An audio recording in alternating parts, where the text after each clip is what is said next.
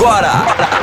Resenha 5 Estrelas, um bate-papo de Cruzeirense para Cruzeirense. Fala galera, começando mais um Resenha 5 Estrelas. Sejam muito bem-vindos nesse bate-papo que é de Cruzeirense para Cruzeirense, toda quarta e sexta-feira, 8 horas da noite. Né? Começamos mais um e antes de, de da gente entrar nos assuntos, vamos aqui fazer o, o que a gente sempre faz, que é a comunicação de vocês é, enviarem para os amigos, né? Enviar no WhatsApp, enviar nos grupos, né? Os links, sempre acessar nossas redes sociais. Então, o nosso Twitter é arroba 5 estrelas RD e o nosso Instagram é arroba rádio 5 estrelas, né? Lembrando que o 5 aí é em cursivo, é escrito, né? Não é, é o numeral e também acompanhar a gente né, no rádio5estrelas.com, que lá você tem acesso a todos os textos né, e também, obviamente, acesso ao player da rádio.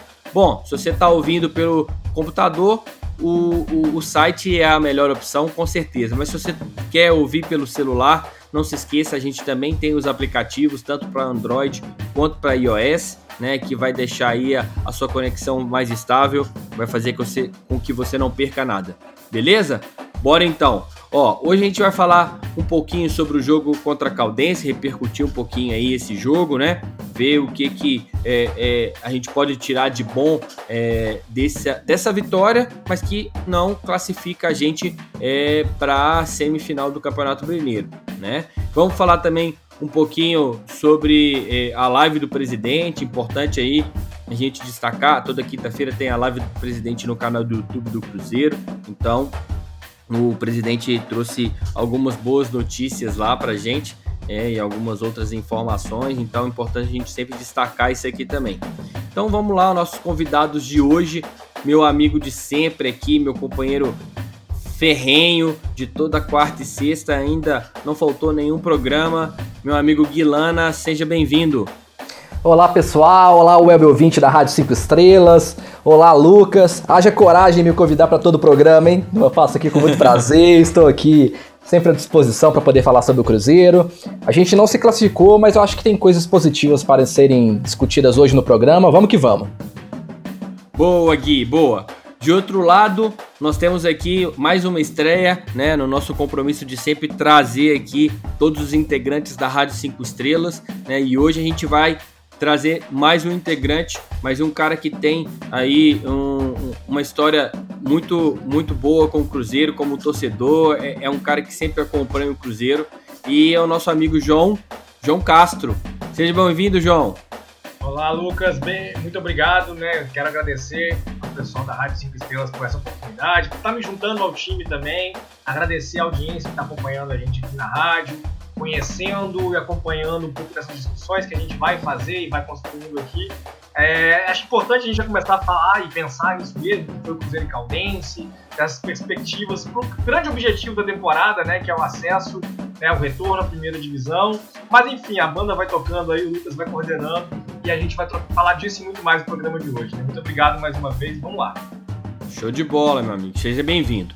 Bom, então vamos lá, vamos direto aos assuntos, vamos trocar uma ideia aqui, falar sobre o jogo do Cruzeiro e Caldense, da, né? o Cruzeiro ganhou aí de 1 a 0, né, um placar é, que a gente pode considerar extremamente positivo por um lado, mas por um outro lado, né, é, foi não, não foi suficiente. Por que positivo? Né? Porque a gente jogou fora de casa contra o terceiro colocado, né? Na época, né, no dia do jogo, a Caldense era a terceira colocada, né? Com, com um ataque extremamente positivo, né?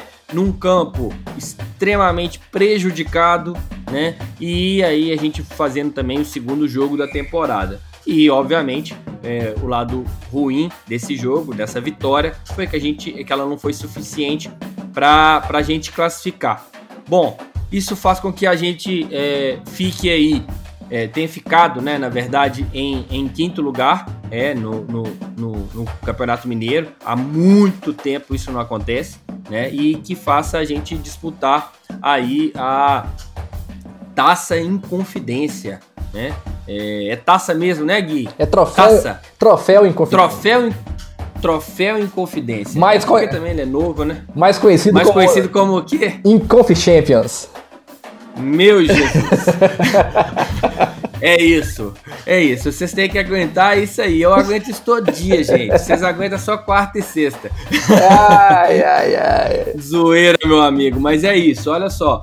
Então estamos classificados para Inconf Champions, como diz o meu amigo é, Guilana. E por que, que a gente ficou? Porque a gente ficou classificado, ficou em quinto lugar, né? É um troféu novo que o, o, a Federação Mineira criou, né? E qual que foi, como, é vamos passar aqui antes da gente entrar nessa discussão de Cruzeiro e Caldense, vamos passar aqui só algumas informações, é, porque a gente ficou em quinto lugar no campeonato, então a Tombense ficou em primeiro com 26 pontos, o América Mineiro ficou é, em segundo com 25, o Vespasiano ficou em terceiro com 22, a Caldense, né, ficou em quarto com 20 e o Cruzeiro também ficou em quarto com 20. Porém, né, a, é, a, a Caldense levou vantagem aí no saldo de gols, porque os pontos são os mesmos, o número de vitórias são os mesmos, seis vitórias para cada um, o número de empates também, né, duas, dois empates para cada um e o número de derrotas também, né, três derrotas para cada um, infelizmente.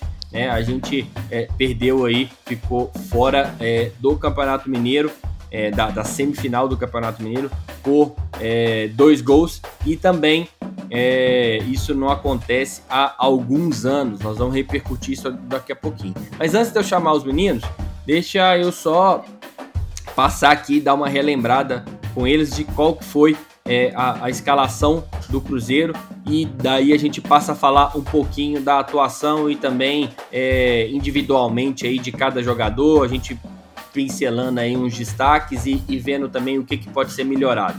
O Cruzeiro começou com o Fábio, Cáceres, Kaká, Marlon e Patrick Bray, né? Fechando ali a defesa, o Patrick Bray. É, a, o meio-campo foi o Cabral e o Jadson, né? O Jadson volta aí depois da suspensão. E o Regis, nosso camisa 10, que tem. É, fez uma boa estreia, né? E também fez um, um um bom, um bom jogo né, contra, contra a, a Caldense. É, o ataque né, foi formado aí pelo Estênio, né, o Marcelo Moreno e o Maurício. Bom, no, durante o jogo entraram né, o, o Thiago, o Wellington, o Jean e o Robertson. E o Claudinho, né? Em for, for, todas essas substituições. Bom, galera, é, vou começar pelo Gui.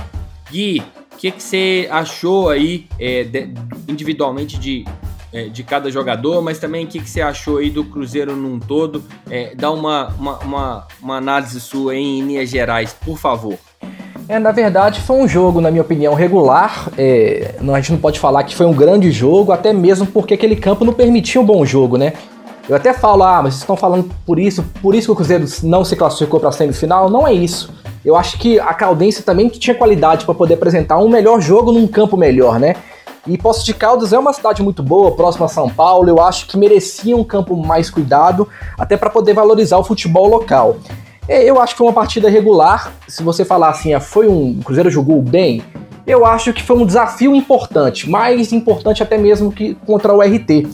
É, é, claro que o Cruzeiro teve dificuldades, mas a gente pode tirar coisas positivas. Eu achei que, por exemplo, que a zaga foi muito bem na partida né? E ela foi muito mais é, é, testada do que contra o jogo contra o RT. Agora, de fato, a linha de frente não funcionou tanto. Eu acho que o lado esquerdo, que foi o grande lado contra o RT, nesse jogo contra a Caldense, realmente não funcionou tão bem, mas a gente teve o lado direito funcionando, né? Eu acho que o Cáceres, por exemplo, fez um grande jogo. Eu gostaria até de lembrar com vocês aqui. Vocês lembram de alguma vez que o Edilson chegou na linha de fundo com aquela força para cruzar alguma bola no Cruzeiro todo o tempo? Eu acho que não, né? Então, assim, é, a gente vai descobrindo alguns talentos de alguns jogadores, a personalidade de alguns, e é claro que né, a gente tem muita coisa para poder caminhar assim, mas eu acho que foi um desafio mais importante de, do que contra o RT. E, de fato, assim, realmente a gente não se classificou, mas jogar contra a Caldense lá sempre é muito difícil. A gente vai falar sobre esse histórico depois. Com certeza, com certeza. O histórico da Caldense é um histórico extremamente positivo né, é, dentro do Campeonato Mineiro, não só contra o Cruzeiro, né, mas também é, contra é, os times é, é, de uma forma geral no Campeonato Brasileiro, ó, no Campeonato Mineiro. E você, Joãozinho, o que, que você achou desse, desse Cruzeiro e Caldense? É, passa para mim aí o que, que qual que foi sua visão do jogo em linhas gerais aí. Se tiver alguma coisa para falar de algum jogador específico também, fica à vontade. É, é, eu acho que o que é mais importante a gente começar a, a entender essa semana do retorno do futebol de Minas Gerais, do retorno do Cruzeiro né, aos jogos oficiais, é que é, o Cruzeiro apresentou um desempenho que era superior ao que o Cruzeiro vinha apresentando uh, antes da parada né, do futebol. Então, se a gente lembrar, né, o Cruzeiro tinha sido derrotado pelo Coimbra, é um resultado que significou a eliminação do Cruzeiro. É, se o Cruzeiro tivesse empatado com o Coimbra no Independência, né, ele tinha garantido a classificação com as duas vitórias é, dessa semana. E era, era, muito claro né, que o Cruzeiro que perdeu para o Coimbra dificilmente teria conseguido os seis pontos que ele conseguiu nessa semana, né, contra o RT e contra a Caldense, principalmente. É, eu, é, eu acho que a gente começa a ter que destacar, mais do que atuações individuais, eu gostei do Cruzeiro em campo contra a Caldense. É, acho que o Cruzeiro precisava, no mínimo, é, ser senhor do jogo. Até tomou algum susto, teve bola na trave, etc. Mas foi melhor que a Caldense. A vitória foi justa, criou outras chances de gol, teve controle, posse de bola, assim como já tinha tido contra o RT, que era algo que o Cruzeiro não conseguia ter no início do ano. Né? Então, as reformulações no elenco, quase ninguém que chegou em janeiro serve, né? Acho que a gente pode começar até a pensar isso. Né? Os, os, reforços do início do ano não eram, é, não qualificaram o elenco e foram jogados para escanteio, são alternativas, vão ter poucos minutos. Né? O Robertson, por exemplo, entrou durante o jogo, né? até participou de uma jogada lá, quase terminou em gol. Mas ninguém tem muita esperança nesse momento, pelo menos, que o Robertson vai vingar. Então eu acho que a gente começa a destacar essa semana, né? E eu acho que esse jogo sobre a Caldense, a gente pode observar ele também pensando no jogo da RT coletivamente, mostra um Cruzeiro num bom caminho. É né? um Cruzeiro mais forte do que a gente tinha no início do ano, né? E buscando aí encontrar a sua melhor formação, buscando produzir entrosamento. O que me incomodou um pouquinho foi ver o Cruzeiro com pouco ímpeto de buscar o gol, especialmente contra o RT né? Porque o Cruzeiro sabia que precisava do saldo, né? Fez dois gols muito rápido contra o RT, mas não conseguiu fazer mais, né? Teve o terceiro, mas não conseguiu produzir mais. Isso se repetiu contra a Caldense. Não sei se esse ímpeto que faltou, né? É falta de vontade, eu acho que não. Eu, eu acho que é sempre muito difícil analisar o futebol a partir da lógica da falta de vontade mas eu acho que falta talvez qualidade técnica e entrosamento para buscar mais gols, para ser mais ofensivo que o Cruzeiro conseguiu ser nessa semana. Mas pelo menos o controle de jogo sobre adversários que são mais frágeis, o Cruzeiro começou a ter algo que ele não tinha no início do ano. Concordo. É, eu acho que o, o, Cruzeiro fez um bom jogo, né? É uma oportunidade é, de analisar não somente a classificação, mas também uma sequência de, de duas vitórias, sendo que a gente tinha aí um, vinha de várias derrotas, né? E também a gente jogou nessas características aí todas que eu disse, né? De é, primeiro jogo do ano depois da parada, né? É, um, o segundo jogo é, fora de casa contra um adversário forte, um campo ruim, enfim, acho que tem que analisar essa, essas questões.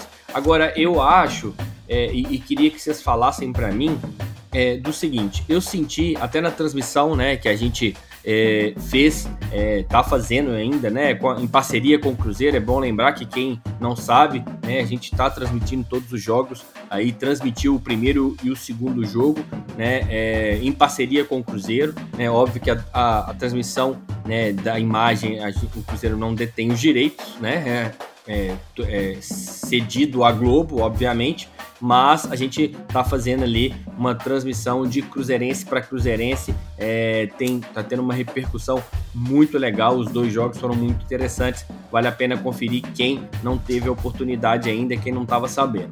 Enfim, o que eu queria é, te perguntar, João, nessa, nessa análise que você fez e, e, no que eu percebi do jogo também durante a transmissão, é que é, eu senti falta é, do Cruzeiro tendo a possibilidade, né, ou, ou a, é, a, vontade de passar essa bola né, da defesa para o meio, do meio para o ataque, sem ser uma ligação direta.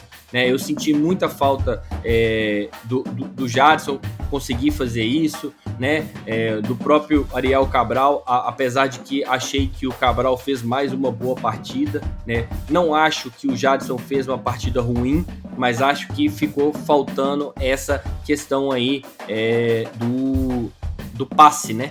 É, de, de o, o passe para o ataque. Assim também como senti falta do Maurício. O que, você acha dessa, dessa, dessa, dessa análise, né, dessa avaliação aí é, do meio campo do Cruzeiro?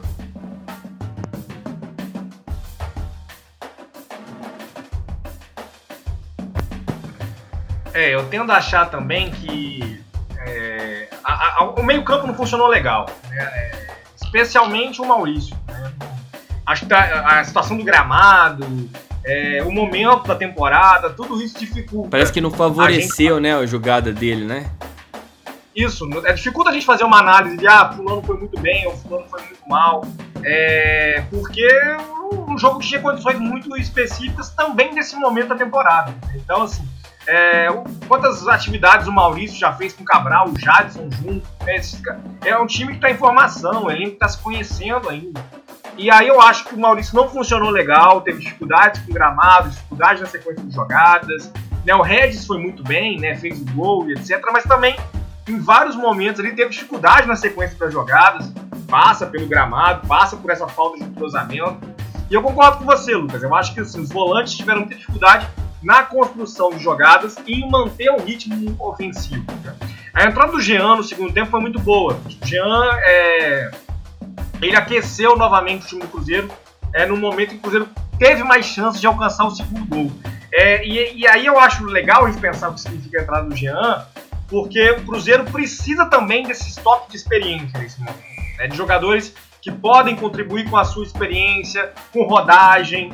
Né? Eu acho que o Cruzeiro precisa dos jovens, até como ativos, né? precisa fazer vendas no futuro, né? vai, só vai conseguir reestabelecer seu cenário financeiro com boas vendas, mas o elenco também carece desse tipo de liderança. Né? E o Jean foi muito bem para isso. Né? O Jean conseguiu produzir é, mais que o Jadson, entendendo melhor o gramado, entendendo melhor o jogo, né? participando um pouco mais do jogo, que o Jadson sentiu mais. Eu tive a impressão que o Jadson sentiu mais. E parte da dificuldade do Cruzeiro de fazer o segundo gol, é, me parece que foi construído em cima disso, né? De pouco do, do meio campo que ainda se conhece muito pouco e da dificuldade do gramado. Né? Então, conseguiram neutralizar a Caldense, conseguiram manter o gol do Fábio né, pouco ameaçado. Né? Acho que isso é importante. A primeira função dos volantes é essa, né? garantir ali alguma proteção ao sistema defensivo. E esse entrosamento que tende a evoluir é um dos desafios para o Anderson agora para frente. Né? Aprimorar essa dupla de volantes, as escolhas que ele vai fazer para o meio campo para o time ter mais controle do jogo também na transição da jogada. Engraçado você trocar nesse assunto, né, é, da experiência e do Jadson, que hoje eu estava conversando é, com um torcedor também no, no Twitter é, e, e fiz a pergunta para ele do, que ele tinha achado é, do Ariel Cabral, porque teoricamente eles estavam ali é, criticando né, a atuação do Cabral, e eu perguntei se ele achava que o Cabral tinha ido mal no jogo. Ele falou que não, mas que é, é ele, ele tinha ido pior. E aí, o que eu falei com ele foi: é, ju, é justificável né, que ele tenha ido pior em comparação ao primeiro jogo, né, por causa de tudo isso que a gente falou. E eu, na minha opinião, hoje o, os dois volantes do Cruzeiro seriam Ariel Cabral e Jean. É, o Jadson, eu teria, é, eu, eu, enxergo nele um, um, excelente jogador, um potencial gigante, mas que ainda é um menino e que a gente tem que ter, tomar cuidado, tem que ter um pouco de calma, né, para não dar essa, é, essa responsabilidade gigante, né, de ser o titular é, absoluto, indiscutível, né? E é bom que tenha essa sombra, né, para que ele possa evoluir. É, você também colocaria o, os dois volantes como com Ariel Cabral e Jean ou não? Você ainda manteria o Jades? Qual que seria a sua dupla de volantes ali? É, eu, eu acho que eu gosto muito de lembrar de uma história né, do Cruzeiro da última década para entender um pouco dessa lógica do, da, da, transição dos jogadores. Né? É, muita gente, eu, eu, eu, odiaria, tá? Não, era minha, não seria minha opção. Né, que o Celso Roth voltasse a comandar o Cruzeiro. Meu Jesus. Eu não acho que. É, não, tô, não tô, tô longe Ai, meu coração. Mas, mas eu gosto de lembrar de uma história do Celso Roth. É, é, e, e, acho que o Celso Roth é um cara que consegue entender de reformulação e montagem de elenco. Acho que ele foi até a lista dele que o Marcelo se apropriou em 2013. Né? O Marcelo participou da construção do elenco em 2013. Rapaz! Né, que deu a dica do Everton Ribeiro ai, e tal. Ai, ai. Mas quando o Celso fala da venda do Montijo, ele deu algumas sugestões que acho que foram importantes naquele processo também. E aí muita gente gosta de dizer que o Celso quase destruiu a carreira do Lucas Silva. Né? Eu acho que o Celso salvou a carreira do Lucas Silva. É, quando a gente lembra né, do jogo do Cruzeiro com o Santos em 2012, no Independente, por exemplo, é, também com o Atlético Mineiro, dois jogos que o Lucas Silva foi muito mal, mas ele foi mal porque ele ficava muito exposto num time que era ruim, né, que era muito frágil. Né. Quando o Lucas Silva volta em 2013, ah, virou outro jogador, ele, ah, virou outro jogador. Ele estava mais pronto, estava mais maduro, etc. Mas em 2012 ele não estava pronto. É, e, e, e, aí fala assim, o treinador, né, o Lucas Silva de 2013, de 2014, ele não existia em 2012. E naquele momento ele estava muito exposto. Ele ficaria muito exposto no elenco vulnerável. Acho que ali, né, dentre tantos erros que a gente poderia destacar, o Celso Rocha teve algum acerto na condução da carreira, de preservar o Lucas Silva, né, que estava muito exposto num elenco que não valia a pena. Mas lá na tal, na tal listinha que ele preparou para 2013, o Lucas Silva estava lá como um jogador que ele confiava e que ele recomendava. É, eu, eu, eu, acho que o Jadson é, pode estar vivendo algo parecido com isso, né? Ele está vivendo, tá? Um jogador que está surgindo, um jogador que está buscando construir a sua, a sua trajetória no futebol e que vai oscilar, né? Principalmente se tiver uma responsabilidade é, excessiva em momentos que ele mostrar que não está pronto. Eu não acho que ele mostrou isso. E acho que o jogo contra a Caldense não diz nem perto disso. Um jogo isolado, um gramado ruim, né? É, e o que eu acho que é mais importante do que essa avaliação individual do Jadson é a gente começar a entender como é que se monta esse elenco, como esse elenco tem que ser montado. Eu acho que é importante ter o Jean e acho que é importante ter o Cabral, né, como alternativa ao Jadson, ao Adriano, esses jogadores que vão se, se afirmar de acordo com o talento que eles tiverem, de acordo com a maturidade que eles adquirirem, mas que não podem ter toda a responsabilidade nesse momento. Né? A, talvez a grande preocupação que exista hoje, por exemplo, é, é a ponta, né, a formação da, da, da, do ataque, né, do lado do ataque do Cruzeiro, justamente porque é um setor que falta essa peça, né, que é um sujeito experiente para garantir ali que não caia tudo sobre as costas do Wellington, por exemplo. Então, é, não sei se a dupla vai ser Jean e Cabral no fim das contas. Acho que um garoto pode atropelar e se afirmar isso aí. Torço para isso, economicamente é muito bom para o Cruzeiro. Mas ter o Jean e ter o Cabral no elenco ajudam muito a preservar, inclusive, algumas peças jovens que em eventual momento da temporada podem sentir alguma coisa, como foi esse exemplo do Lucas Silva lá em 2020. Com certeza, é uma excelente lembrança. E assim, é, é igual você falou, por mim, só jogava menino. Né? Pro, pro Cruzeiro é muito melhor. Mas a gente tem que ter calma, porque é, eu, eu sempre falo, é, tanto como torcedor, e, mas também como é, é, quem joga futebol, né, quem, quem pratica o esporte, futebol para mim é 70% mental, 70% cabeça. Né? E isso não é só físico, não adianta ser rápido demais, só isso não adianta. Você tem que ter cabeça, tem que saber o que você está fazendo. E aí, Gui, o que, que você acha? Você acha que esse esse retorno né, do, do, do, do Cruzeiro com o, o Jadson de titular, você acha que ele tem que ser titular? E, e mais, o que, que você achou do Maurício? É, na verdade, em relação ao Jadson e aos volantes em si, a gente às vezes fala de questão individual, mas a gente também tem que avaliar muito a questão de posicionamento, né, de balanço, assim, né? Eu acho que, por exemplo, no jogo contra a Caldense, é, o Cruzeiro teve algumas dificuldades nesse balanço defensivo e ofensivo, né? Muitas vezes os jogadores da Caldense eles flutuavam entre as linhas defensivas ali, por exemplo. O Cabral é um jogador que é um pouco mais lento, ele tem dificuldade de correr atrás de um jogador né, que, que tem uma dinâmica maior, entendeu? Então, assim, a gente fala de, de questão de idade e tal, mas é, é, tem muito a ver com característica do jogador e como o, o técnico vai montar esse esquema, né? Eu, particularmente, eu acho que o Jean também entrou muito bem na partida. É, foi, né, fez uma, uma atuação. Ele, ele tem um, uma característica diferente, né? Ele é um cara mais técnico, ele consegue girar o jogo.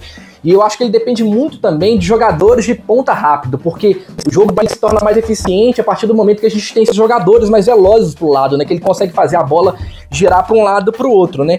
E aí entra muito essa questão do Maurício. A questão do Maurício, assim, é óbvio que é muito recente, é muito, é muito, né? São dois jogos apenas. Eu só quero colocar assim, eu acho que é um ponto de observação. É, o Cruzeiro teve dificuldade em fazer o, o Maurício jogar pelas pontas com o Adilson Batista também.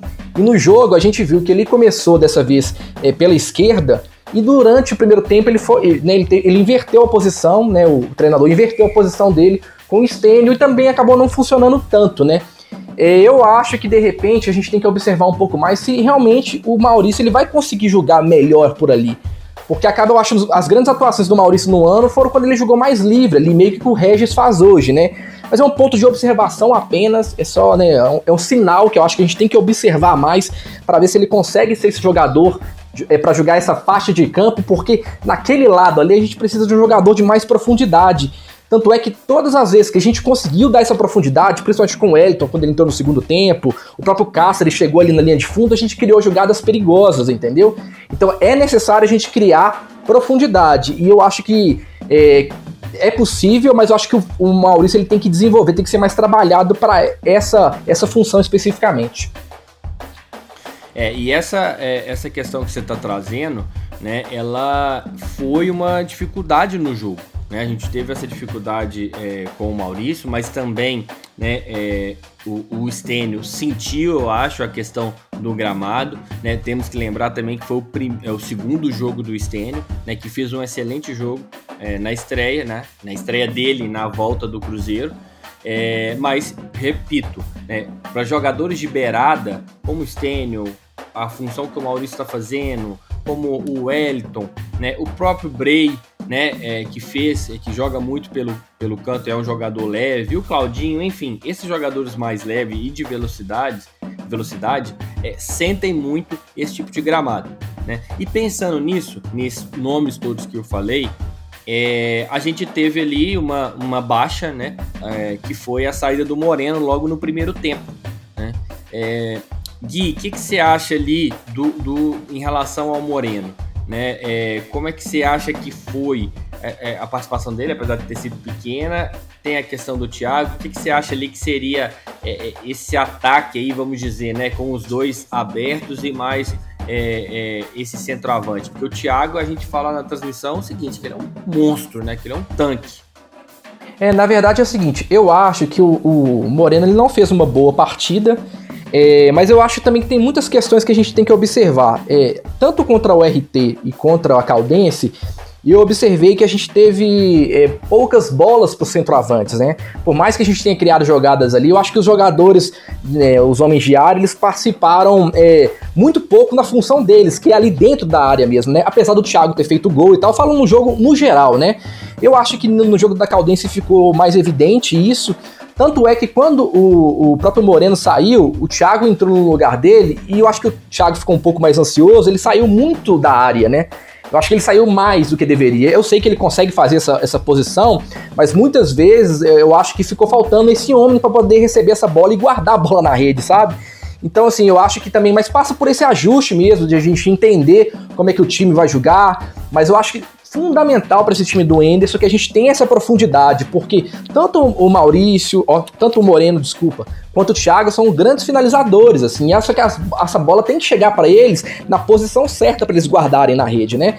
Então, assim, eu acho que são questões de ajuste, é por isso que eu dei essa ressalva em relação ao Maurício, porque Todas as jogadas que a gente fez ali pela linha de fundo, a gente criou boas situações. Inclusive aquela do Elton que ele rolou para trás ali, por exemplo, que o Patrick Bray bateu, mas poderia ser o próprio centroavante que dá aquele posicionamento, aquele passo para trás, né? Aquela jogada marota do centroavante que tá ali para poder receber aquela bola na intermediária. Então, assim, é, é fato que a gente precisa observar. Eu acho que as bolas têm que chegar com mais qualidade pro centroavante, pro centroavante mas é tudo ainda o começo de trabalho. A gente está falando de coisas que a gente tem que prestar um pouco mais atenção. Isso não quer dizer que isso não vai funcionar, que no próximo jogo não vai acontecer, mas são coisas que eu acho que vale a pena observar para a gente poder dar um passo à frente para os próximos jogos. Legal. É, e lembrando né, que é, provavelmente é, é essa, é, esse movimento né, do Thiago de vir mais para defesa é, foi justamente talvez por essa, é, essa falha aí né, é, da conexão aí do meio com o ataque, né? Então o atacante acaba é, tendo que vir buscar a bola. O Moreno também é, é, fez isso enquanto esteve em campo, né? E você falando dessa jogada no, em bola direta pro atacante, né? Seja ela alçada na área, né? Ou uma jogada ali próximo, próximo do gol, na posição que o atacante realmente deve ter, é, estar. O, o Robson teve um, uma, uma boa chance de gol, a bola passou ali muito próximo, quase que a gente faz um 2 a 0 apesar de estar já no fim do jogo. É, você tem alguma coisa a acrescentar, João, sobre esse ataque? Você queria falar alguma coisa? Gente vai daqui a pouco também falar sobre as especulações da ponta, né? E o, o, que me parece que é importante é entender, por exemplo, que para ponta o Anderson tem, tem opções, né? E, e ele ainda não está muito claro é, ou definido. O Angulo vinha treinando, né, para ser esse titular dele a princípio, inclusive. Então não está muito claro é, quem vai ser esse nome. É, a gente tem que entender que a gente está acostumado nos últimos anos a ter uma montagem de elenco é, com jogadores mais tarimbados. Então, quando o jogador chegava, a gente já tinha uma expectativa sobre o futebol, já conhecia como ele jogava. E são jogadores que a gente conhece muito pouco. Né? Ah, eu acompanho muito a base, já vi jogar e tal. O desafio de jogar na base é diferente. Então, é, eu acho que ali a, a, a, composição do ataque, né, o Moreno está é, tá se afirmando como titular, justamente porque a gente sabe o que espera do Moreno. Embora o Thiago tenha feito um início de ano bem interessante, é, na ponta não tem isso. Né? A, a ponta está muito em aberto ainda quem vai ser esse parceiro de ataque né, do Marcelo né, nesse momento. E acho que a, a, grande complementação que é possível fazer nessa discussão é essa. O Enderson também está conhecendo os jogadores. Ah, o Enderson está trabalhando com essa galera já tem um mês, né? Retornaram aí com os treinamentos e tal. O Enderson já conhece. Mas é muito pouco, né? Isso, isso vai se afirmar, inclusive, com a sequência de jogos. Né? E a gente vai discutir muito ainda ao longo dessa temporada a formação da ponta do Cruzeiro. Eu acho que é o setor mais indefinido, né? E que vai. Que os jogadores vão sendo selecionados à medida que forem produzindo respostas que a gente ainda não consegue muito precisar como vai ser. Concordo, concordo, João. É, acho que essa posição é talvez aí a posição é, nesse momento, né, com maior incógnita aí possível. Agora, só para fechar é, em relação ao jogo e a gente começar a falar aí, né, do troféu em confidência, cara, é, tem uns negócios que eu não consigo é, é, falar mais, mas é importante falar porque é, é, eu não acredito ainda que tem gente que pensa assim. Tinha gente, inclusive cruzeirense, falando de uma foto que tiraram do, do Fábio tal que tava que tava fora de forma e tal. Velho, primeiro que não tem que falar do Fábio, né? Tipo assim, o histórico do cara é, pode falhar, é, aí dá para falhar por um bom tempo. E segundo, é, óbvio que a gente não quer isso, viu, gente? É só tô falando que o cara tem muita moral. E a segunda coisa é o seguinte: o cara pegou muito no, no jogo. Concorda comigo, João? Cara, é, é, torcedor e a gente é torcedor também, a, a corneta acaba rolando. É, o clube tem que ser profissional, tem que ter um departamento de fisiologia, de preparação física, que vai fazer a avaliação do Fábio, que vai saber se ele está né, em forma ou não. Essa, essa pauta né, do peso do Fábio ela é uma pauta antiga. Né, a gente está falando de um processo né, de retorno né, ao futebol depois de uma paralisação, que é a maior paralisação aí da carreira dos jogadores. Né? A gente sabe que pré-temporada né, acaba o calendário em dezembro, em janeiro já vem pré-temporada. Os jogadores jogaram em março e voltaram agora, em julho. Então é um período muito longo. É... Ah, mas era, era possível manter o preparo físico em casa. Era... O trabalho é diferente, né? mesmo com orientação e tal, é diferente desse cotidiano de treinos. É natural que alguns possam ter dado uma relaxada. E eu não tenho condições de avaliar se o Fábio está nesse caso. Né? Não é a primeira foto do Fábio né, que dá esse destaque. Com assim. certeza. Assim, é Fábio fora do peso, né? mas eu acho que a gente consegue avaliar o que ele fez no campo. É, aquela defesa que ele fez, por exemplo, né, que a bola acabou Na cabeçada? Atrás, uma defesa, isso, né? Foi uma defesa que mostra que ele está com reflexo apurado, que ele está né, que ele tá conseguindo fazer bons deslocamentos. A performance dele foi muito boa no jogo. Né? Acho que a gente consegue destacar isso. Agora, se o peso tá fora de forma, né? Se o peso tá, ele tá acima do peso, isso é algo que a fisiologia do Cruzeiro tem que detectar e trabalhar em cima. É, acho que não é uma foto que vai revelar isso significativamente, porque tem ajuste da camisa, tem ângulo, tem uma série de outros fatores. Eu vendo o jogo, inclusive, não tinha percebido hora nenhuma isso, não tinha me parecido nada disso. Aquela foto tá, evidencia, né, parece do Fábio tá um pouco acima do peso, ou tá fora de, fora de forma, pelo menos. Né, o Fábio já tem uma idade mais avançada, então ele não vai ter o corpo de um jovem de 25 anos, né? Tudo bem, passa por isso. A gente vai conseguir avaliar as, as habilidades e as funções que o Fábio vai exercer em campo. E nesse sentido, eu não tenho crítica nenhuma a fazer o que o Fábio apresentou no jogo contra a Caldeira. É isso mesmo, Gui? Concorda? Ah, eu concordo demais. Assim, o torcedor, às vezes, ele entra numa, numa onda errada, vamos assim dizer, né? De quem era avaliar uma coisa que eu acho que você traz, igual, igual o João falou, traz uma discussão para uma coisa que ninguém nem estava percebendo. Eu também não estava nem percebendo isso no jogo. Eu estava vendo a performance do Fábio. Ele foi um dos bons destaques da, do Cruzeiro na partida.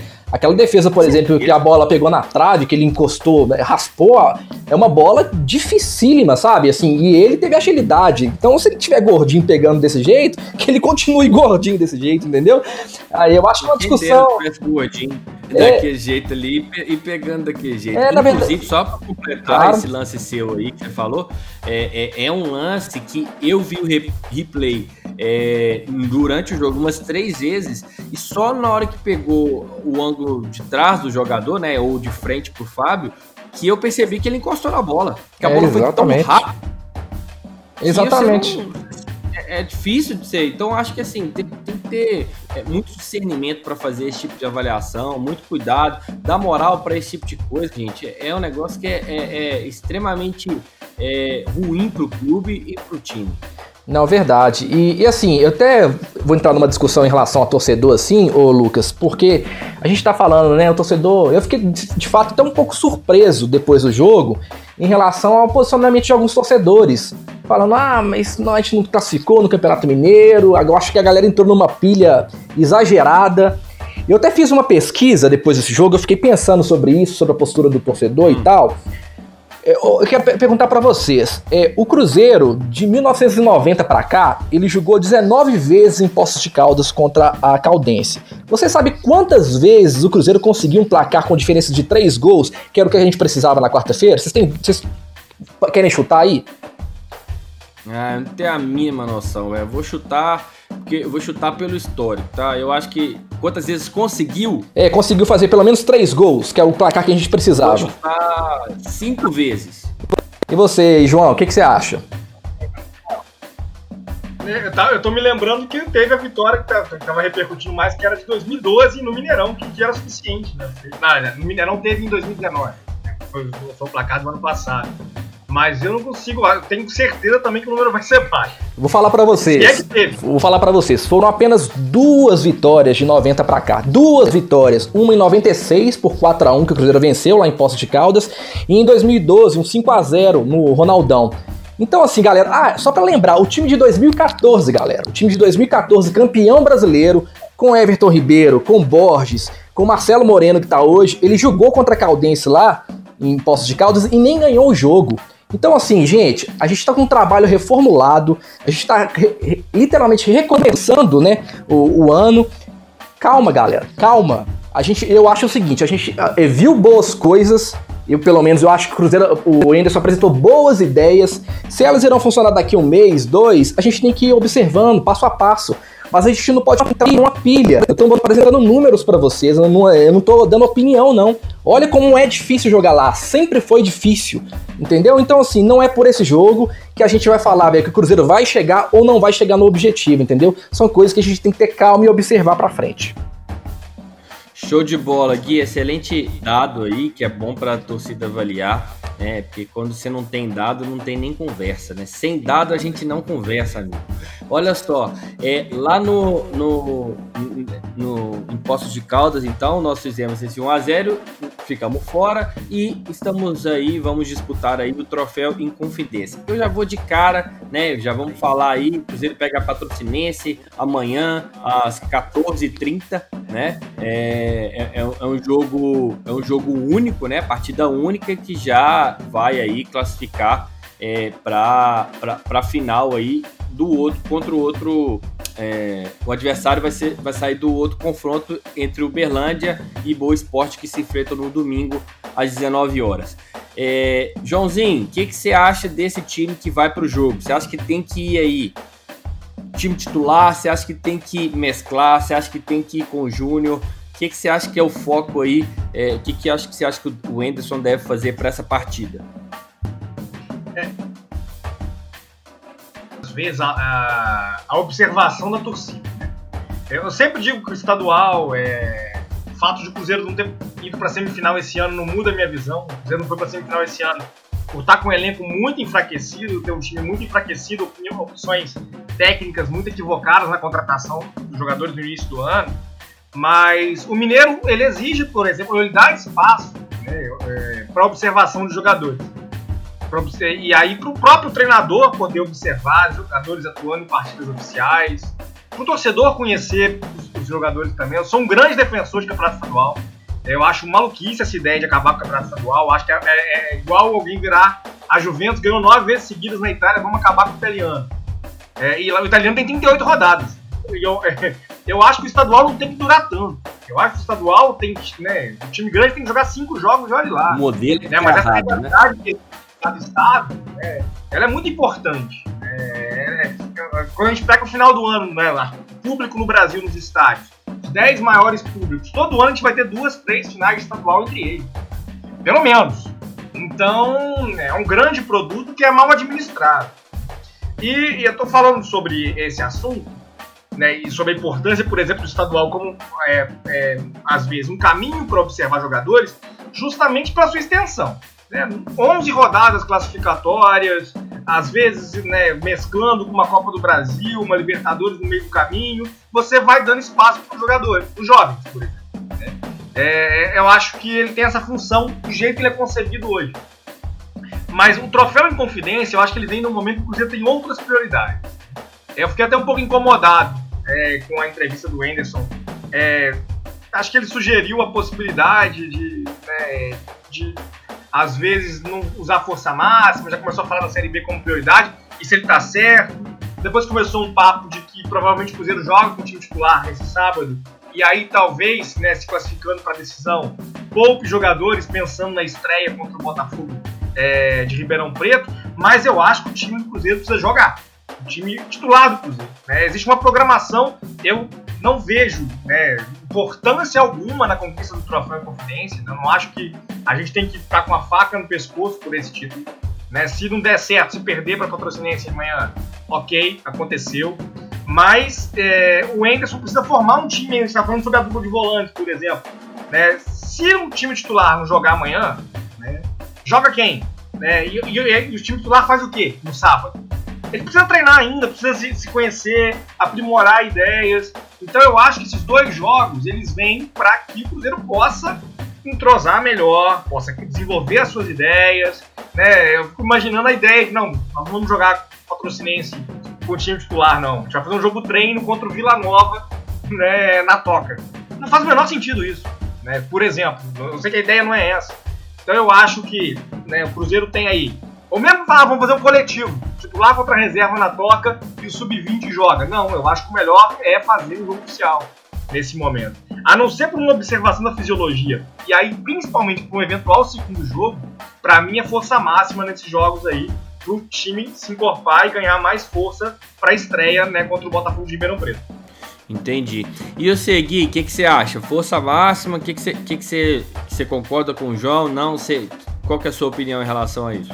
Eu concordo completamente com o João. Assim, a questão não é ganhar a taça em confidência, é usar os jogos como preparação. É isso que o Cruzeiro tem que fazer. Porque durante quatro meses, né? Até o próprio Anderson comentou: ah, porque a gente está preparando muito, mas a gente não, ainda não fez muitos jogos. Tá tendo oportunidade aí no sábado. Por que a gente não, de repente, é, escalar a força máxima, né? Óbvio, observando essas questões de fisiologia, questões físicas e tal, para poder treinar situações, pensar em alternativas durante os jogos é usar o torneio como preparação. Não é ficar pensando no título, gente. Assim, esquece, esquece essa ideia, sabe? De ficar focando em coisa que não tem que focar. A gente precisa jogar, eu acho que o adversário por mais que sejam adversários que não sejam qualificados, eu encaro, na verdade, como se fosse uma rodada comum do Campeonato Mineiro, entendeu? Vamos lá fazer o jogo, vamos treinar situações, vamos pensar em alternativas, vamos fazer coisas que não funcionaram bem contra a Caldense, funcionar em relação a, a, a, a, é, a para esse jogo, fazer as coisas funcionarem. Então, é pegar a taça em confidência e não ficar pensando em título, né, em conquista, estar nessa discussão vazia. Vamos pegar os jogos e trabalhar e fazer uma preparação para a Série B, que é o foco, é a coisa mais importante que a gente tem para esse ano. Boa. Então, assim, é, é, isso, né? Amanhã tem o jogo, repetindo, né? É, o Cruzeiro joga com a Patrocinense amanhã às 14h30 no Mineirão, né? Vai ter é, transmissão pelo Premier, né? Quem quiser ver. E é isso, né? Vamos, vamos ver aí como é que o, o Cruzeiro é, é, vai se comportar e como que o, o Anderson é, vai escalar, escalar esse time para o jogo amanhã. É, vamos avançar um pouquinho aqui. Só, só um pontinho, Lucas, só um pontinho. Aproveitando a, Fica à vontade. A, por falar de, de troféu em confidência, eu queria passar um pouco da, da nossa enquete da twi do Twitter sobre a opinião do torcedor. Verdade, cara. Sobre a opinião do torcedor. Acho que vale a pena a gente também colocar o torcedor para poder falar aqui com, com a gente. Vamos lá então, né? Gente... Já, ia, já, ia, já ia esquecendo da, da, da enquete que nós fizemos hoje né? É uma enquete que, inclusive, teve uma participação muito boa, né, Gui? É, pois é, não, legal aqui a gente fez uma pergunta, né? Como o Cruzeiro deveria jogar o troféu em confidência? A gente colocou força total, rodar o elenco ou time reserva. O torcedor achou que de repente é mais interessante rodar o elenco, né? Dar oportunidade para alguns jogadores que não jogaram ainda eh, jogarem, né? Qual porcentagem? Foi, aí ficou assim: força total ficou com 24,6%, o rodar elenco, né, que foi o maior, 49%, e o time reserva 26,4%, né? Então, assim, a galera tá querendo fazer o time rodar o elenco mesmo, ver as opções. Eu acho que também faz parte que o jogador quer conhecer os outros é, jogadores, né?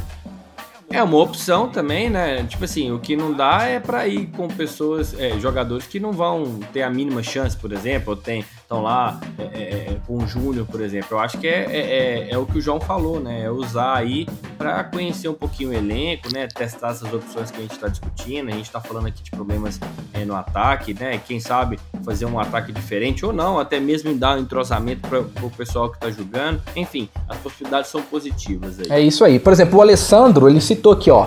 Vamos colocar o time de, da estreia da segundona, segundona ou mais próximo dele, que é o nosso foco total. Então, ele é uma opinião que é parecida com a nossa, né? Aí, por exemplo, o Giovanni também falou assim: esse time tem apenas dois jogos, sendo um deles em um pasto. A opinião do torcedor. Deve colocar força máxima para dar tempo de jogo ao time, concordando com a gente. Mas também tem gente aqui que tem uma opinião diferente, né? O Douglas Borges falou, por exemplo, né? Poderia nem jogar. O Felipe de Castro falou, dá WO nesse jogo. Enfim, a opinião. Tá revoltado é, demais, a, a, opinião é soberana. Mas WO não, gente. É. Tem punição, é. não não, me ajuda aí. É a opinião, é, a opinião é soberana, né, cara? Mas assim, é, vamos com calma, né, galera? Porque a gente tem que. muita coisa para poder realizar esse ano ainda. Então vamos com calma. Bota o coração em dia e fica tranquilo, torcedor. É isso aí. Vamos, vamos vamos com calma aí, porque tem muita coisa para acontecer esse ano. Vambora. Bom, a gente aqui é, na, na, na, Rádio 5 Estrelas, a gente é, procura né, é, ser o mais é, correto possível em todas as análises, em todas as, as conversas, né?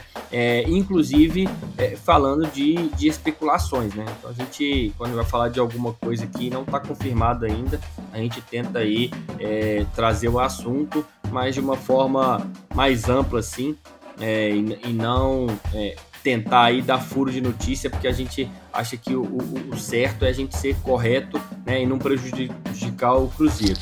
Bom, em relação a isso, na semana, na quarta-feira, na verdade, a gente conversou, né, sobre a opção aí de, de, da lateral direita, né, que era a volta do Orihuela ou a chegada do Daniel Guedes, e parece que o Daniel tá chegando, né, parece que é, tá, teve já esteve em Belo Horizonte, né? Já fez aí. Quais são as notícias, Gui? Pois é, assim, na verdade, assim, a maioria dos veículos já trata como certa a contratação. É, eu acho que a gente tem que esperar oficialmente o clube definir essa questão, né?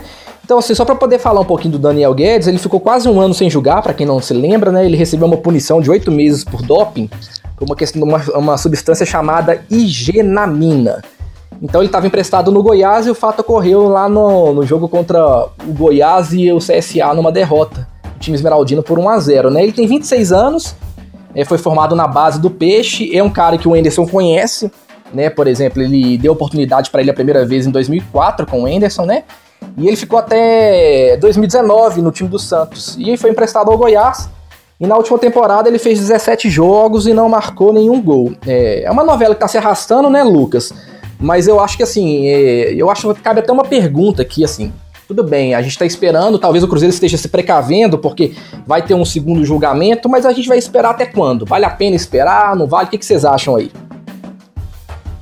É, pois é, eu, eu, eu acho é, que tem que tomar muito cuidado nesse tipo de contratação, né? Tem que tomar muito cuidado, porque se ainda tem essa, né, essa chance, apesar da gente ter essa dificuldade de lateral, mas a gente também não tá morrendo.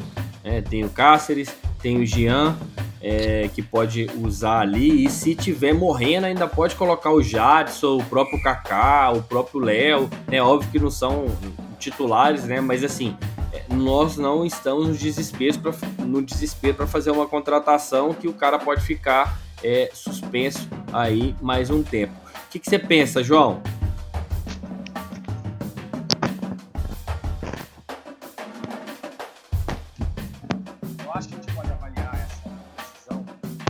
João? Eu acho que a gente pode avaliar essa decisão ou não né, de contratar o Daniel Guedes a partir também da, da, das possibilidades que a gente tem no mercado. Né? Lateral é uma opção, é, ou é uma posição sempre muito complicada de se reforçar. Né? A gente vê muito aí é, essa lógica toda é, em cima do Egídio, as piadinhas em cima do Egídio, né? mas é um fato concreto. Assim. O Egídio é um dos melhores laterais da década no Brasil né, em termos de título, em termos de desempenho. Com certeza. É, é uma posição extremamente carente no Brasil. Sabe um outro é, lateral? Sabe? Desculpa te cortar, mas é porque eu vi, eu vi um, um, um, um lance dele ontem. É, mas um outro lateral que ó, é, a gente até não gosta muito dele não, mas que tem um histórico é, muito positivo e para mim é um dos melhores laterais aí do Brasil é o Marcos Rocha de Palmeiras, né?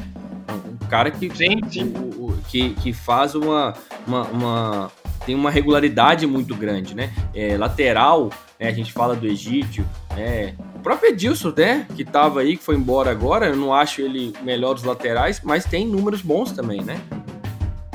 É, e quando a gente pensa no Edilson da vida, a gente fica pensando como se paga, por exemplo, um salário. É, eu acho que o Edilson ah, não tem esse custo-benefício todo. Aí sim, é. foi o que eu falei é... na semana retrasada, né? No, no, no, programa da semana passada, desculpa. É, foi exatamente é, isso. Vai agregar, né? ele não vai agregar tecnicamente tanto assim para essa diferença salarial toda. Então, é, temos o Cáceres, né, o Jean para jogar improvisado. O Cruzeiro tem um lateral direito para botar em campo. Né? Quando eu falei do Egídio, por exemplo, eu tô falando do lateral esquerdo. É, mas é, o Cruzeiro tem um lateral direito para botar em campo. Né? Acho que o Cáceres foi uma opção interessante no mercado. Muita gente fala, ah, lembra dele do Vasco. Né? Acharam um drible que ele tomou no ano passado. Todo lateral brasileiro você vai achar tomando caneta, né? Do futebol brasileiro. Você vai achar tomando caneta. Não, qualquer jogador é, você vai achar lance ruim dele, gente. É ser humano, todo mundo erra. Não tem condições, não. Vai errar durante o jogo. O cara tem porcentagem de acerto e erro. Ué. Sim, e o Cáceres ele, ele, agrega experiência, ele pode auxiliar os laterais da base no seu desenvolvimento, é um jogador com rodagem, foi uma opção interessante. E aí trazer um lateral direito, né? Ah, vamos buscar o lateral direito, né, de um clube que chegou nas quartas de final da Copa do Nordeste e que, enfim, joga a Série C ou a Série D, né, porque ele é promissor. É uma, é uma, é uma estratégia muito arriscada, né? A gente conhece pouco, a gente viu pouco esse jogador jogando, o jogador enfrentou poucos adversários né, do nível que a gente vai encontrar agora, mesmo sendo uma Série B. E aí eu vejo o nome do Daniel Guedes como um nome experimentado, né, alguém para dar segurança para essa posição. Né, ah, mas ele pode novamente ser né, condenado, ficar mais um ano parado. É necessário fazer um contrato né, que garanta ao clube se proteger disso. Senão, é, é, o que mais a gente discute do Cruzeiro nos últimos tempos a quantidade de contrato nocivo, mal feito, que foi feito nos últimos tempos. Né? Mas é pensar esse caso. Né? Para o Daniel Guedes, que está buscando um lugar para voltar, buscando recuperar o futebol, um jogador que apareceu muito bem, que é promissor. Né? Se a gente for olhar o que é lateral, né? os laterais de seleção brasileira, né? e aí, para além dos que fizeram carreira na Europa, são poucos? É, a gente vê vários desses nomes questionáveis aí tendo uma convocação ou outra, porque o nível é muito, é muito próximo, é muito parelho. E o Daniel se destacou aqui no Brasil já. Ele tem uma, uma, uma bagagem que dificilmente a gente vai encontrar no mercado, especialmente ao preço que ele está vindo. Então eu acho que vale o risco, né, de um contrato bem pensado. É, o Cássio já está aqui como principalmente solução e os dois vão brigar por posição, né? E essa disputa aí acho importante para a gente conseguir é, fazer a, a formação desse elenco. Bacana. Vamos passar por um outro nome que apareceu essa semana. É, na verdade, dois nomes. Um é o Arthur Caí, que a gente já conversou, mas a gente não tem é, muitas novidades sobre o que a gente conversou na, na quarta-feira. Né? Mas um outro nome que reapareceu, né, e eu queria lembrar isso, né, é, é, o nome do Ferreira, ou Ferreirinha, que é o jogador de 22 anos lá do Grêmio. Por que reapareceu? Porque no início do ano né, era um jogador que o Adilson Batista tinha pedido né, na, na ida do Orejuela. Só que o Grêmio, né, até pelos destaque, né, pelo destaque que o Ferreirinha tinha tido no final é, do, do ano passado, é, o, o, o, Grêmio não quis liberar. Mas parece que agora, né, o, o Ferreirinha é, tá num momento lá de próximo de renovação, entrou em litígio com, com o Grêmio, né? Então esse nome tá pintando aí de novo. Você gosta do, do, do Ferreira, o, João? Você chegou a ver algum jogo dele, né? Você viu? Eu lembro principalmente do jogo contra o Grêmio no ano passado, mas você acha que é uma boa trazer o Ferreirinha? É, eu tenho acompanhado um pouco preocupado essa negociação. Assim, é... O Ferreirinha não, é, ele não é mais um jogador jovem, né? Ah, 22 anos é jovem, mais ou menos. Né? Já é aquele jogador, por exemplo, que dificilmente vai para a Europa. A gente lembrar o Ricardo Goulart e o Everton Ribeiro foram né, bicampeões brasileiros no Cruzeiro, e o Cruzeiro não conseguiu negociar com o mercado europeu. É, o mercado europeu já olha para um jogador com a idade do Ferreirinha e já não olha mais. Já era. Talvez uma venda para a China, né, para a Arábia Saudita mais à frente, é, ela pode acabar acontecendo. Só que ele é um jogador de 29, 22 anos, né, dizendo que não é realidade. Né, e quais as razões para que isso tenha acontecido? É, é, a gente tem na lembrança, né, ele acabou com o Cruzeiro e Grêmio no ano passado. Né, o Grêmio né, jogou contra o Cruzeiro com arremedo de time já, né? Já, já tinha ali acabado é, qualquer empolgação com o brasileiro, qualquer grande objetivo com o brasileiro. O Cruzeiro é, tentando escapar do rebaixamento, um Grêmio ali um pouco desinteressado, ele entra no jogo, faz o gol, né, sofre o pênalti depois. Aquela atuação que você vira e fala, nossa, surgiu um craque. Só que já era um jogador experimentado pelo Grêmio. Né? Um jogador que não tinha vingado com bons números para a equipe de aspirantes né, do Grêmio, com bons números na base, mas que no profissional oscilou bastante. É, e é o que eu estou querendo falar sobre isso porque, concretamente, eu vejo o Ferreirinha como alguém que tomaria espaço dos garotos da base do Cruzeiro, né, acabaria ocupando ali um, esse espaço e que talvez não tenha potencial técnico para agregar mais do que, o, que aquilo que o Cruzeiro já tem. Quando a gente fala dessa negociação, principalmente envolvendo é, nomes como ah, coloca o Caio Rosa na negociação, né, o Paulo, né, que é zagueiro de seleção de base, né, o Grêmio tá chegando aí, cara. Eu tô aqui com um jogador do meu, do meu sub-23 que tá estourando a idade sub-23, não vejo perspectiva para ele imediata no profissional. Tô perdendo o contrato com ele, vou ligar pro Cruzeiro também no desespero e ver o que eu faço e aí tenta buscar, por exemplo, valor de base, Cruzeiro para a seleção de base. Eu tenho muito medo dessa negociação. Né? Não estou dizendo que eu sou contra ele vir. Acho que o Enderson pode conhecer o jogador. O Enderson entende muito mais de futebol que eu. E pode ver nele uma saída, uma alternativa interessante, para além daquilo que quem já está no elenco é capaz de produzir. Mas eu acho que tem que ter um pouco de pé no chão nesse sentido, no econômico. A gente consegue avaliar um pouco mais isso. Né? Não dá para tratar aí como grande solução alguém que seria uma aposta né? E aí manter respeito por quem já está aqui, pelo patrimônio é importante nesse processo. Ele está acabando o contrato no Grêmio, né? No final do ano ele pode fazer um pré-contrato, né? Com outro clube. Dá para sentar com e ele não está interessado em renovar com o Grêmio. Se dá para sentar e conversar com o Grêmio na negociação sem a corda no pescoço. Se ele for entendido pelo Enderson, pela comissão técnica, como nome importante, acho que vale sim algum esforço, mas sem sacrificar, por exemplo, outra peça da base do Cruzeiro em troca da vinda dele. É, e lembrando que o, o, o, o Cruzeiro, né? O Jonathan Robert acabou de ir, ele faz é, parte aí, é, fazia parte aí, né, da, daquela negociação envolvendo o Orejuela, né? E aí, Gui, você acha que é, a gente pode aproveitar o Ferreirinha e tentar encaixar ele nessa saída do, do, do Jonathan Robert? Uh, que, como é que você enxerga aí essa possível é, negociação aí com o Ferreira? Eu concordo completamente com a opini opinião do João. Eu acho, na verdade, que ele é um bom jogador. Eu acho que é um jogador que poderia nos ajudar. Principalmente que ele tem uma característica muito parecida com ali, com, ali com, com o próprio Angulo que foi embora, né? Que é um jogador mais veloz, ele é um cara que é mais insinuante, driblador e tal. Mas de fato, se for para colocar algum jogador do Cruzeiro, a gente tá falando, por exemplo, do Stênio. O Stênio tem 17 anos. O Ferreira tem 20, o Ferreira tem 22, né? São 5 anos de diferença de desenvolvimento. Então, assim, o Grêmio ele é muito espertinho nessas, nessas é, negociações, né? A, a, gente já tem aí, por exemplo, um, um buraco do, de uma contratação que, era, que foi o Jonathan Robert, que, é, que era para ter vindo em relação, ter ficado aqui, né, por questão da, da contratação do Orejuela. O jogador voltou pro Grêmio, o Cruzeiro ficou sem esse jogador. E agora, numa negociação, já tá querendo um outro, sendo que nem esse jogador foi reposto, entendeu? Então, assim, é, se for, obviamente, concordo com o João, se é um pedido do Enderson, a gente tem que né, avaliar, porque é ele que pensa no time, ele que tem a ideia de, das coisas como elas têm que funcionar, mas sem sacrificar o Cruzeiro, sabe? Sem sacrificar a base e os ativos do clube. Então, pra cima da gente não, Grêmio. Não é assim que funciona, não é assim que funcionam as coisas, não.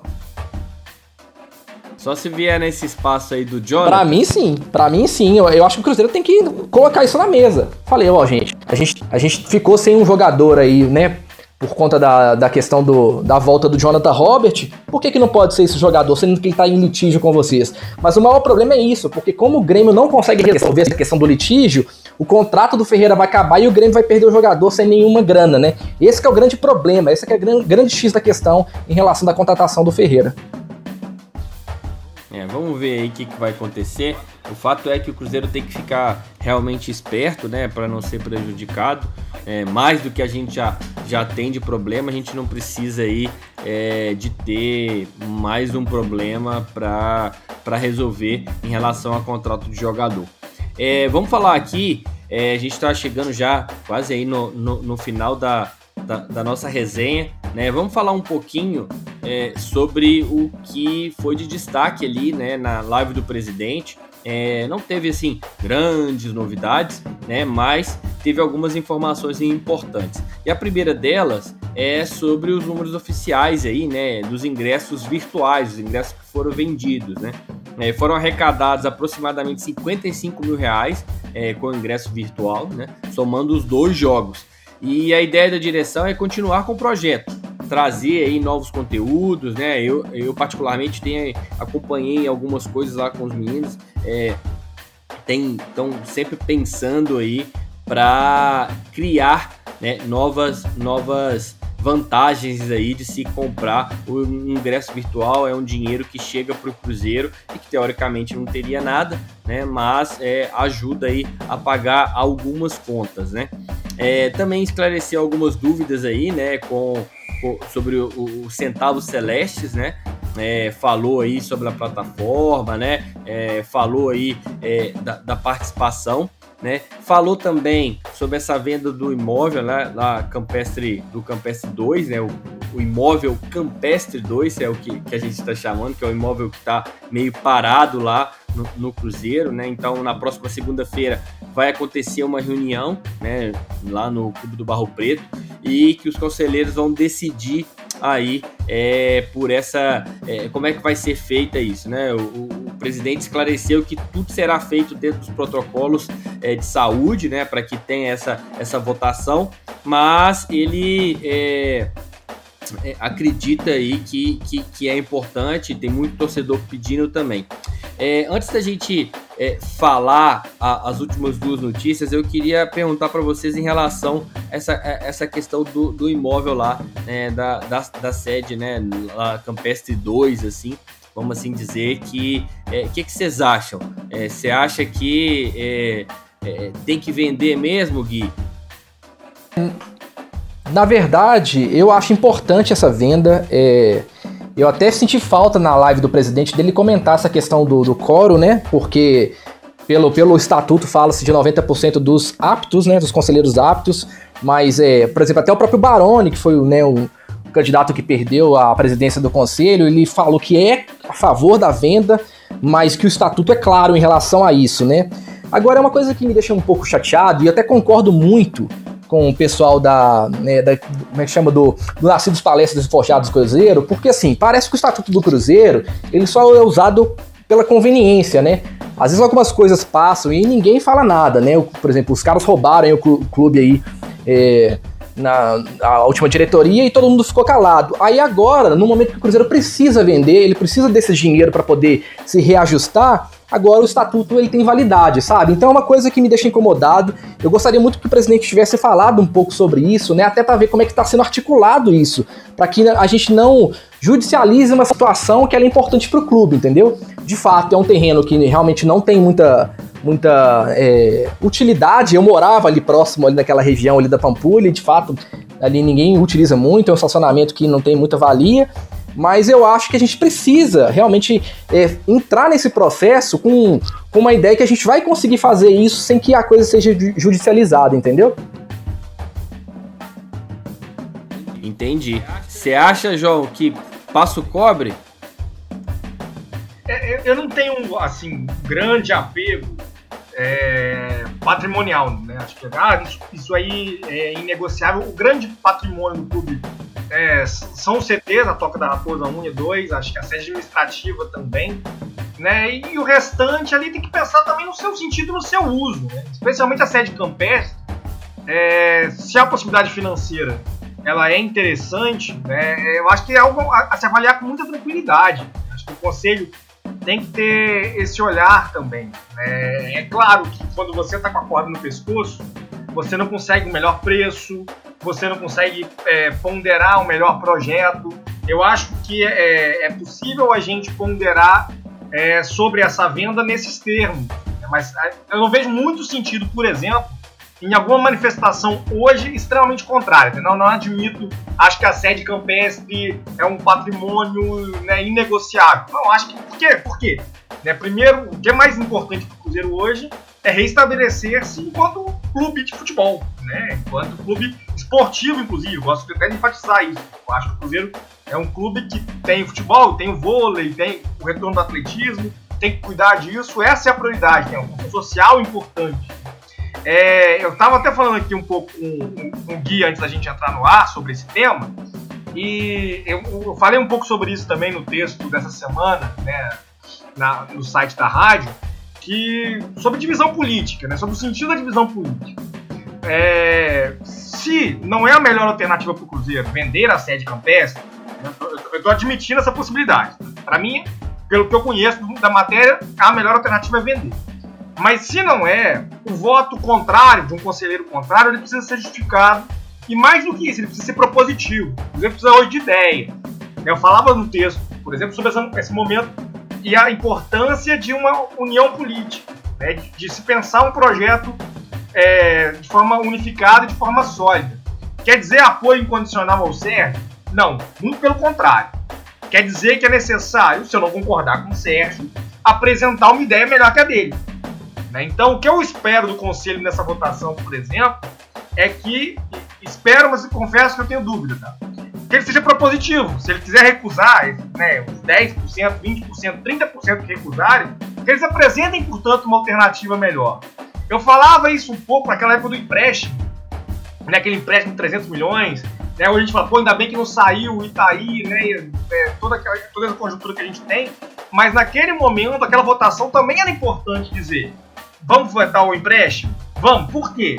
Né, que proposta que a gente tem, que alternativa a gente tem. Para a sede campestre, hoje me parece que é muito claro isso. E eu não vejo uma outra alternativa surgindo. Nesse caso, não vejo sentido nenhum de algum conselheiro votar contra, por exemplo. É, eu concordo nessa questão, né, de ser propositivo, né, de, de fazer algo é, é, na, na, evolução e na, na, resolução do problema, né, não adianta só você ficar é, contra e não trazer uma solução. E uma outra coisa, né, o Gui destacou aí que é importante, óbvio que estatuto é estatuto, tem que seguir, mas tem que seguir em todos os momentos, né, e não só quando é, acham que é interessante ou para uma briga política, né? Que uma briga política agora, com certeza, agora não, sempre, né? Só atrapalha, né? É, o, o a evolução, né? Do, do, do Cruzeiro e, e, a gente sair é, dessa situação. É, vamos falar também um pouquinho.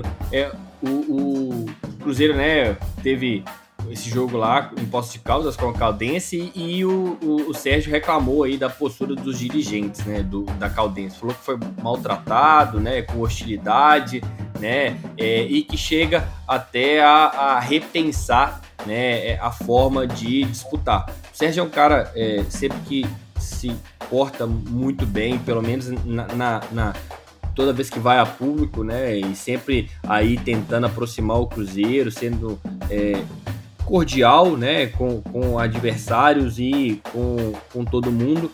Ficou aí meio, meio chateado, mas eu não vou evoluir nessa questão não, porque eu acho que é, não tem muita discussão, né? O time da Caldense, os dirigentes ali estão completamente errados, independente se é, é rival né, do jogo ali ou não.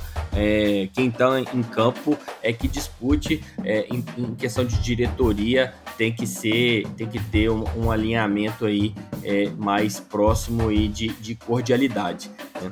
É, teve um, também um, uma questão muito muito legal né, que aconteceu essa semana que foi uma entrevista aí coletiva do jurídico né, explicando a, a, questão das dívidas, né? É uma, foi uma live de aproximadamente uma hora e vinte, né? Que tá lá no, no YouTube do Cruzeiro. Se você não teve oportunidade, é uma live mais técnica, mas que vale bastante a pena para quem não entende do assunto, né? Ou para quem tem dúvidas, ou até mesmo para quem entende, né? É, é, é, é, aprofundar um pouco mais e, e, e poder falar é, com mais propriedade sobre o assunto, né? E aí, para a gente é, fechar, eu acho que a, a, grande novidade, né, a grande notícia, notícia boa dessa live foi o acordo com o Independente Del Vale. Né, o Cruzeiro fez um acordo aí, o Cruzeiro tinha uma dívida para vencer agora, né, agora no dia 20 de agosto, e tinha uma outra dívida que, ia vencer, que vai vencer ainda, né, e o que, que o Cruzeiro fez? Se reuniu com o Independente Del Vale e falou: ó, vamos juntar essas duas dívidas e vamos dividir de 18 vezes. Ajuda a gente aí, porque o negócio aqui tá difícil, né? Não, não vamos conseguir pagar nem essa de 20 de agosto, né? E se a gente não negociar, a gente vai ter dificuldade de pagar a próxima também. E foi muito legal para o Cruzeiro que é, essa dívida, é, é, essa proposta, na verdade, ela foi aceita e o Cruzeiro aí vai fazer um pagamento de 18 vezes aí dessas duas dívidas somadas. O que, que você acha, é, principalmente dessa parte do jurídico, João, e essa questão aí da, do acordo com o Independente Del Vale? É, esse é o grande trabalho financeiro que o Cruzeiro tem a fazer. Né? E, e, entender principalmente que o interesse dos credores do Cruzeiro não é que o Cruzeiro perca pontos. Né? Ah, né, vamos botar o Cruzeiro na FIFA e tira seis pontos dele né, numa, por não me pagar. O credor quer receber o dinheiro. É, o Cruzeiro tem que criar os mecanismos para isso. Tem que chegar, negociar, ser criativo. É, é aquela situação mesmo de estar no banco para renegociar juros de cartão, renegociar a fatura do cartão.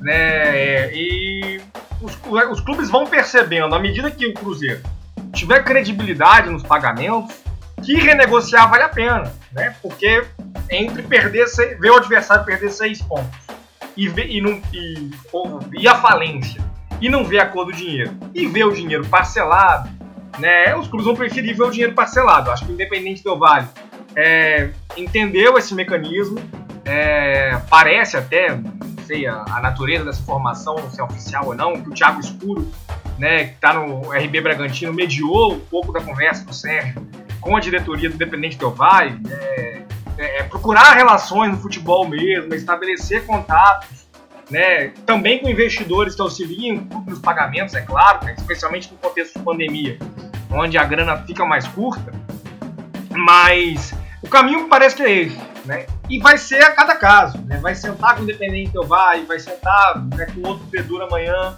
e vai renegociando, vai mostrar o acordo que foi feito com o Independente Del Valle como proposta para os outros, e aí depois tiver dois meses, três meses de parcela acertada, vai aumentar a credibilidade do próximo, né, diante do próximo credor, de que vale a pena fazer esse tipo de acordo também. E aí vai jogando essa dívida que está de curto prazo para médio prazo, longo prazo, outras fontes de receita vão entrando e essa dívida vai ficando pagável. A gente sabe que é, a condição do Cruzeiro hoje se livrar de toda a dívida né, é impossível, nem, nem liquidando todo o seu patrimônio. Mas o Cruzeiro vai ter que renegociar esses valores. Né? É, se a gente tinha uma folha salarial de 10 milhões, quando retornar para a Série A no ano que vem, não vai dar para ter essa folha de 10 milhões, vai ter que ser menor, inclusive porque ela vai, ela vai pactuar ainda o pagamento. Isso vale para rescisão dos atletas. Eu cornetei um pouco a rescisão do Edilson e do Robinho, né, no sentido dela ter sido anunciada antes de acordada. Acho que foi ruim. É, o Robinho hoje já recusou o acordo, porque contrato assinado vale. Né? Isso não pode ser feito assim. Tem que chegar, sentar, conversar. E aí esse caminho que o Independente deu vale da negociação foi bem produtivo, achei bem legal. Legal, João. E, e bacana você destacar né, essa parte da, da, da conversa, né? Porque é, essa realmente, nessa essa gestão que entrou agora, do Sérgio, na minha opinião, num contexto geral, ela tá, tem sido bem é, hábil, vamos assim dizer, nas negociações. E, é, menos concordo com você nessa dispensa aí do Edilson e do Robinho, né? Foi muito repentina e, e infelizmente isso prejudica na negociação. O, o Gui, é, tem uma desculpa, coisa pode aí, falar, cara. pode falar. Quando, quando o atleta assina um contrato, eu vejo que o mecanismo financeiro muitas vezes ele não é compreendido na sua totalidade. Quando, quando assina um contrato com o jogador livre, por exemplo, ah, ele é mais barato, ele está de graça. O mercado é o mesmo. Jogador livre está no mesmo mercado do jogador que tem vínculo. E aí o que ele faz? Ele pede em luvas o que o clube, per... o clube pediria, né? Se ele tivesse vínculo com o clube para assinar. Então, um goleiro de alto nível custa 8 milhões de reais. Se o goleiro está livre, ele pede 18 milhões para ele. Né? E isso vai ser diluído no, no salário, né? Isso vai entrar. Né? A negociação não some esses 8 milhões. Numa rescisão de contrato, como é o caso do Edilson e do Robinho, a rescisão leva em consideração o contrato assinado. O jogador, quando assinou o contrato, ele, ele negociou o passe dele, né, não existe mais o passe, ele negociou os direitos dele por dois anos, três anos. Se o clube desistir né, de, de, disso no meio do processo, o jogador não fica com prejuízo, não. Né? Esse valor foi acordado, ele vai entrar na justiça e vai receber esse valor. Né? Então, a, o que é uma, uma rescisão, por exemplo, né, é, acordada, negociada? É quando as duas partes sentam e dizem: olha, eu tinha que te pagar até o final do contrato 10 milhões, mas é melhor você seguir com a vida, jogar em outro lugar, e a gente vai te liberar por 5, pagando 5. É, pra gente é melhor do que pagar 10 milhões para você ficar aqui sentado no banco, não indo pros jogos, né? Mas uma rescisão unilateral, ela não, ela não desobriga o clube de arcar com os valores até o final do contrato. E foi isso que me incomodou um pouco no Edilson e no Robinho, e que aparece agora com o Robinho recusando o acordo por exemplo. Ele não é obrigado a aceitar. Então acho que nesse caso específico, era melhor ter sentado com os empresários, eventualmente conversado com outro clube, né? Para que eles se acertassem de o Cruzeiro pagasse metade do salário nesse período, porque o Cruzeiro é, economizaria a outra metade, enfim, acho que ali foi um pouco precipitado. Foi jogar pra galera, assim, ah, vamos afastar aí essas manchas do rebaixamento. Mas tem que ter um pouquinho mais de cautela e de negociação, como aconteceu nesse caso do Independente do Vale. É isso mesmo, Gui. Você acha que, é, num contexto geral, como eu disse, a, a diretoria, né, essa, essa, essa diretoria que assumiu a do Sérgio, ela tem feito boas negociações, só nesse caso aí que deu uma precipitada na, na, na intenção de limpar o grupo de uma vez? Concordo, concordo, concordo com, com o João, é, concordo, assim, ele deu uma análise, não tem, na verdade, não tem nada a acrescentar o que o João falou, concordo completamente com vocês dois. É, é importante o Cruzeiro cons conseguir continuar resolvendo esses problemas de maneira é, transparente, chamando o credor para conversar. A gente sabe que a situação do clube é difícil e eu acho que o presidente ele tem sido muito transparente em relação a essa comunicação, né? E, e também com os clubes, né? E o próprio com a própria União também, que o Cruzeiro deve bastante, né? Então, assim, é, é fazendo esse processo, não tem outro caminho, tem que sentar e negociar. Concordo em relação também aos jogadores, porque em relação ao processo trabalhista a coisa é bastante complicada. É, sem acordo, né, a justiça ela favorece, né, dá ganho de causa bastante ao trabalhador mesmo, né? Então, assim, são coisas que tem que, ter, tem que tomar cuidado. E, e, eu acho interessante uma coisa que o presidente fala, que é uma coisa que a gente serve para cobrá-lo depois, né? Ele fala que nenhum processo hoje no Cruzeiro ele vai pegar o clube de surpresa. E que a gente tem que ter um pouquinho de tranquilidade como torcedor, porque assim funciona, é assim mesmo. A, a causa chega, né? No caso, é, a justiça ela, ela determina uma situação e o clube recorre. Então essas coisas vão sendo feitas, é, é muita coisa que já aconteceu e muita coisa que vai acontecer, mas a gente está aparentemente, né, pelo todo, tudo que foi feito, a gente está um, bem amparado, apesar da situação ser bastante crítica.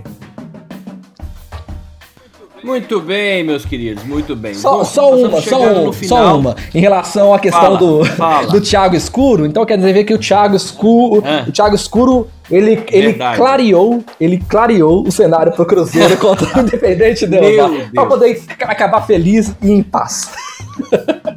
Eu falo com vocês. Em paz você que fica em paz, né? Porque eu tenho que escutar isso todo dia. Pelo amor de Deus. Tô brincando, Gui. É isso mesmo. Mas, mas é, foi até bom você ter lembrado disso, né? Porque o, o João tocou no assunto.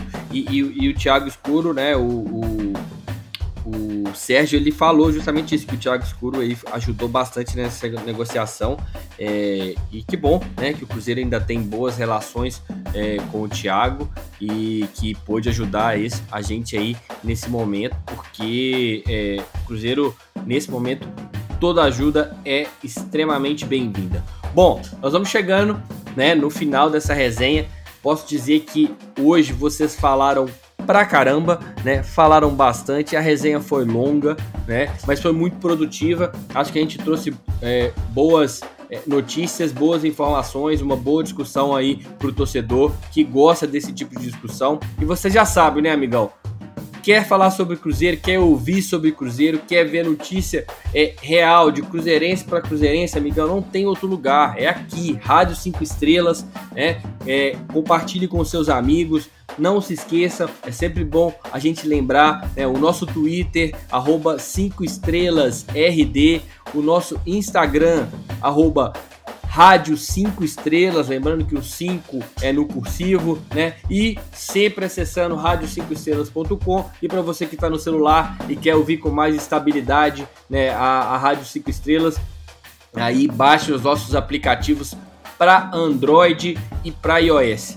É, gostaria de agradecer é, tanto o Gui quanto o João. Joãozinho, muito obrigado. Seja bem-vindo mais uma vez né? A casa é sua. Você é um, um, cara que eu já conheço de longa data, já tivemos muito, muitas conversas sobre futebol, né? Sabe que esse projeto nosso é um projeto antigo e agora a gente está conseguindo pôr ele para funcionar. Então seja bem-vindo, muito obrigado. Espero que você volte mais vezes aqui com a gente. Obrigado, Lucas. Né, obrigado também ao Gui pelo papo de hoje. Né, foi muito proveitoso. E a gente está começando a construir aí uma trajetória, né? Vai seguir aí analisando muita coisa, falando muita coisa. Tem uma trajetória importante aí, eu acho que né, a gente sempre teve muito orgulho de nunca ter caído, né, da ausência do rebaixamento.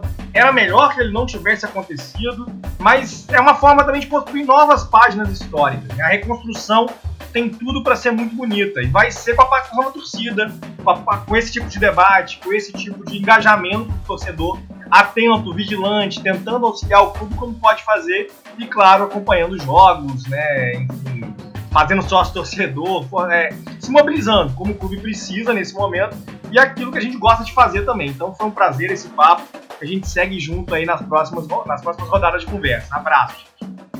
E é isso né? Você vai acompanhar esse momento, né, de construção desse novo cruzeiro aqui com a gente na Rádio 5 Estrelas. Né? Eu agradeço você, João, e tamo junto. Valeu, valeu demais. Obrigado pela oportunidade aí. Valeu, Joãozinho.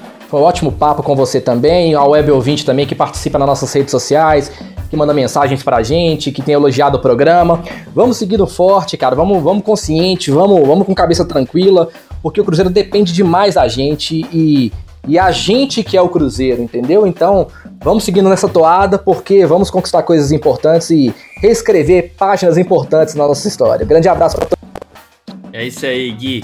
Obrigado você também por estar aqui sempre com a gente. E vocês já sabem, galera, toda quarta e toda sexta-feira tem o Resenha 5 Estrelas aqui na Rádio 5 Estrelas, às 8 horas da noite. Não se esqueça, compartilhe com os amigos, informe quem não sabe para participar, para ouvir, para participar dessa resenha aqui. Fechado? Tamo junto, galera. Muito obrigado. Grande abraço. Fui.